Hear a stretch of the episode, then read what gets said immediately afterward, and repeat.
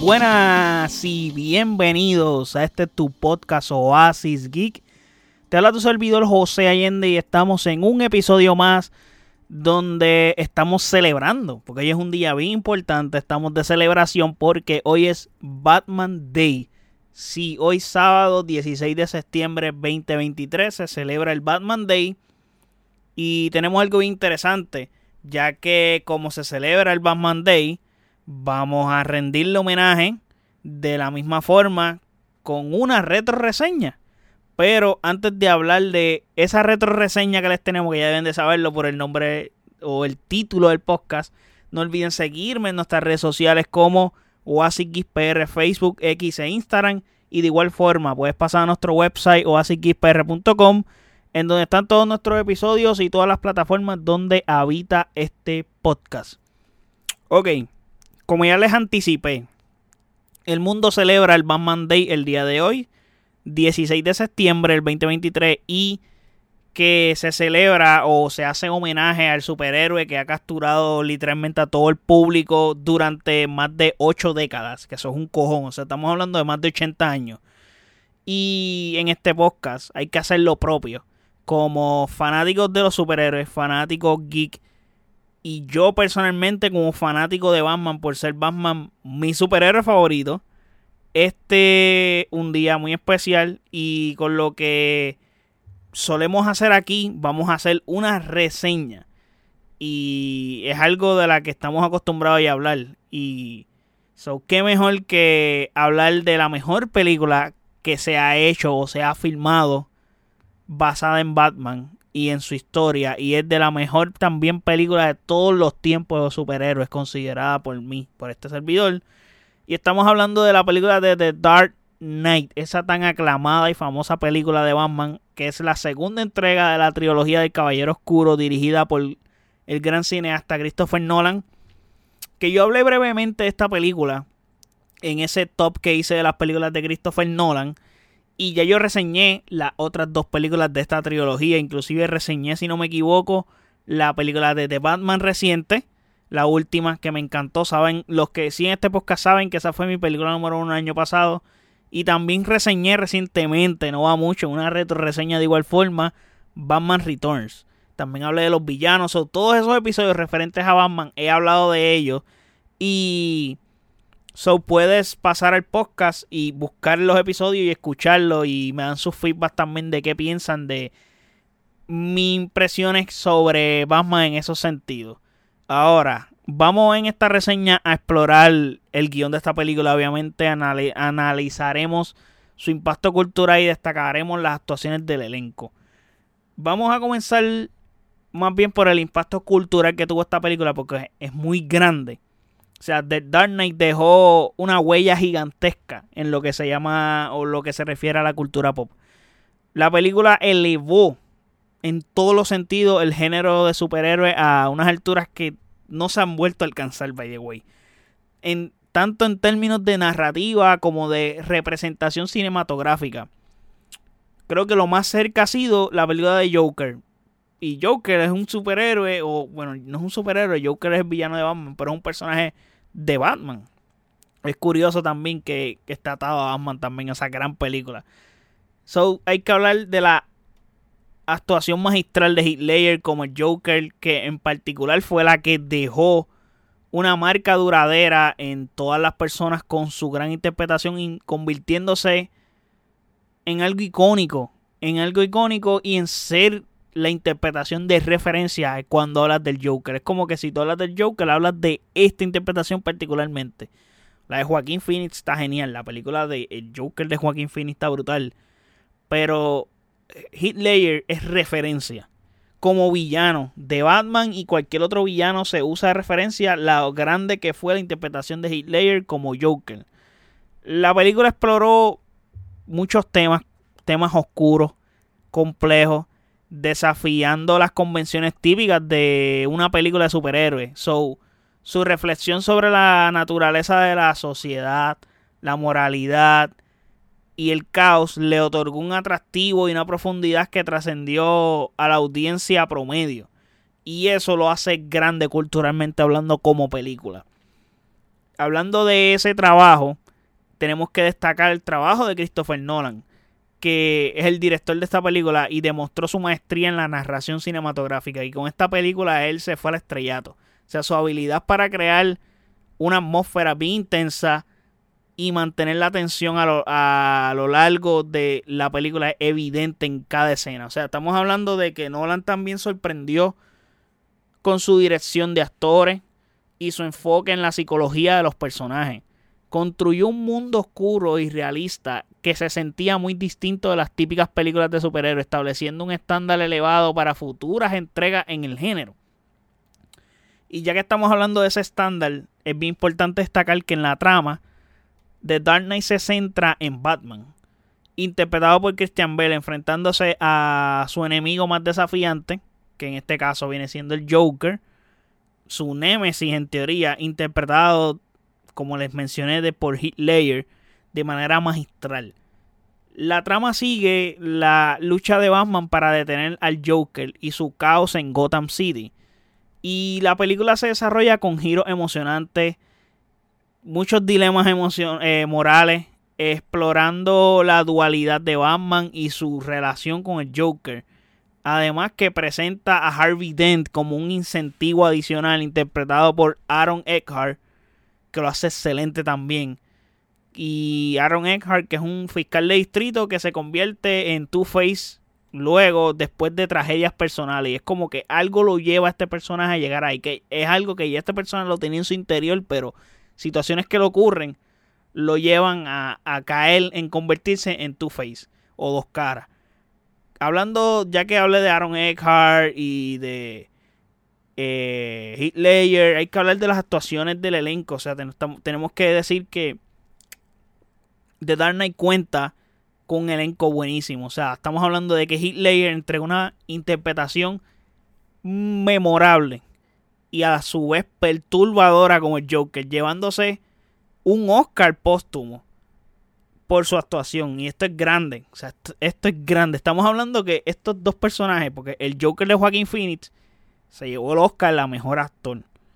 Y Heath lo hizo, hizo, lo propio. Obviamente fue póstumo. Pero también el hecho de que Hitler haya muerto elevó el misticismo y esto hace que esta película sea más grande. Su actuación tiene como que más mayor validez por ser la última. Y porque a pesar de que sí, podremos decir de que al él morir, como que todo lo que está rodeado a su interpretación lo hace más grande. Realmente su interpretación es gigante. Imagínense en sí, su interpretación es buena que a pesar de que él murió, si él no hubiese fallecido, de todas maneras su interpretación hubiese sido gigante. Porque es que sigue siendo referencia, o sea, su presencia en pantalla y su inmersión con el personaje dejaron una marca endeleble en el personaje. Y también hay que destacar también Christian Bell brilló en su papel como Batman Bruce Wayne mostrando la lucha interna y la, la complejidad de su personaje. Eh, también tenemos que hablar que Aaron Eckhart ofreció una actuación impactante como Harvey Dent eh, slash dos caras. Porque son dos personajes que interpretan en teoría, pero agregando una capa adicional de profundidad narrativa. El comisionado Gordon lo hace también muy bien. Tiene una interpretación que definitivamente el comisionado Gordon de esta película aparentemente es, aparenta ser el comisionado Gordon por default. O sea, el trabajo que hace Gary Oldman como el comisionado Gordon está excepcional, gente. Está excepcional. Es bien impactante su actuación. Tenemos a, Alfred con Michael Caine. Tenemos a, Morgan Freeman haciendo de Morgan Freeman. Básicamente no, pero hace personaje de él se llama Lucius Fox. O sea, tenemos una una variedad de, de actores en el casting brutal. Y puedo seguir aquí hablando de muchos actores. Estoy hablando de los principales porque realmente son los que hay que destacar. Pero la película está genial. De verdad está genial. Y yo personalmente considero que para mí es la mejor película de superhéroes de todos los tiempos. Lo dije creo que si no me equivoco en el top que hablé de la lista de los Rolling Stones. Que pueden pasar a escuchar lo que está por ahí en el podcast. Lo grabé reciente, no va mucho. donde hablo de un top que hizo los Rolling Stones de las mejores películas de todos los tiempos de superhéroes. Y estuve leyendo el top en, como que en vivo mientras eh, reseñaba y opinaba y básicamente estaba reaccionando a lo que estaba viendo. Eh, y obviamente en ese top dije que Dark Knight era mi top 1, ese es como que el spoiler. Pero también doy mis razones, etcétera. Aquí les estoy explicando por qué es la razón de que la tengo número 1. O sea, esta es la mejor película que tú puedes ver. No es una película que a pesar de que sí es la mejor que tú puedes ver, una película narrativamente impresionante. Eh, los tiros de cámara son impresionantes. O sea, estamos hablando de que la escena en que Joker está preso, que están como que en esta, en este cuarto de, de interrogación. Y Batman está hablando con Joker. Esa escena es para pelo. Porque Joker tiene a Batman en sus manos. Literalmente en esa escena. Para mí esa escena es la hostia. Esa es la hostia de las escenas literalmente. De verdad que si no es mi escena favorita de esta película, no sé cuál es, pero mano, esa secuencia y esa conversación y los tiros de cámara y cómo están mostrando a Batman de un estilo específicamente como que, dude, eh, Christopher Nolan hizo un trabajo brutal. Brutal. No me quiero extender tanto en esta reseña porque es una película que es vieja y ustedes la han visto. Estoy seguro que los que siguen este podcast la tienen que haber visto en varias ocasiones. Si no la han visto a este punto, pues deben de verla. No saben qué están haciendo con sus vidas, honestamente, porque esto es un peliculón. Deberían de verla. Pero en conclusión y en resumen, The Dark Knight es una película de superhéroes que ha dejado una huella imborrable en la cultura pop. Y su guion es magistral. La dirección de Christopher Nolan es brutal. Las actuaciones del elenco son legendarias. Eh, en especial Ledger como Joker que literalmente se saca la polla y le da a todo el mundo en la cara. Se escucha feo lo que dije, pero es que, mano, lo que él hace en esta película es absurdo. Hacen de esta película una obra maestra del género de superhéroes. Y para mí, esta película es un masterpiece. Es un masterpiece. Masterpiece, porque el trabajo que hacen todos estos actores para esta película, especialmente el trabajo de Ledger, eh, Aaron Eckhart, convierten a esta película en una obra maestra. Y no hay forma de que tú me digas lo opuesto al, este, al día de hoy, 16 de septiembre del 2023. No hay forma, no la hay. No ha salido un filme de superhéroes que me haga pensar lo contrario. No sé, no ha salido. Puede ser que el año que viene salga, puede ser que a fin de año pueda ser que salga. Nobody knows. Hoy, 16 de septiembre del 2023, Batman Day, eso no ha pasado. Así que para mí, con esto concluyo este episodio. Déjenme saber en los comentarios qué piensan de esta película. Si tienen la misma opinión que yo. Eh, si piensan que Batman The Dark Knight es la mejor película de todos los tiempos de superhéroes o la mejor película de Batman, porque puedes tener opiniones diferentes. Por ejemplo, yo tuve una conversación con un compañero de mi trabajo y él piensa que The Dark Knight Rises es mejor. Para mí es la peor de las tres. Sigue siendo buenísima dentro del género de superhéroe y dentro de Batman, pero para mí de las tres de la trilogía no está cerca de las otras dos. Y lo dije en el top de las películas de superhéroes y también lo he expresado en las películas de Nolan, etcétera. También dije que Batman Bean me encantan. También esas películas tienen sus reseñas, de todas maneras puedes pasar a escuchar esas reseñas. Y ahora con esta reseña concluyo las reseñas de la trilogía de Batman de, de Dark Knight.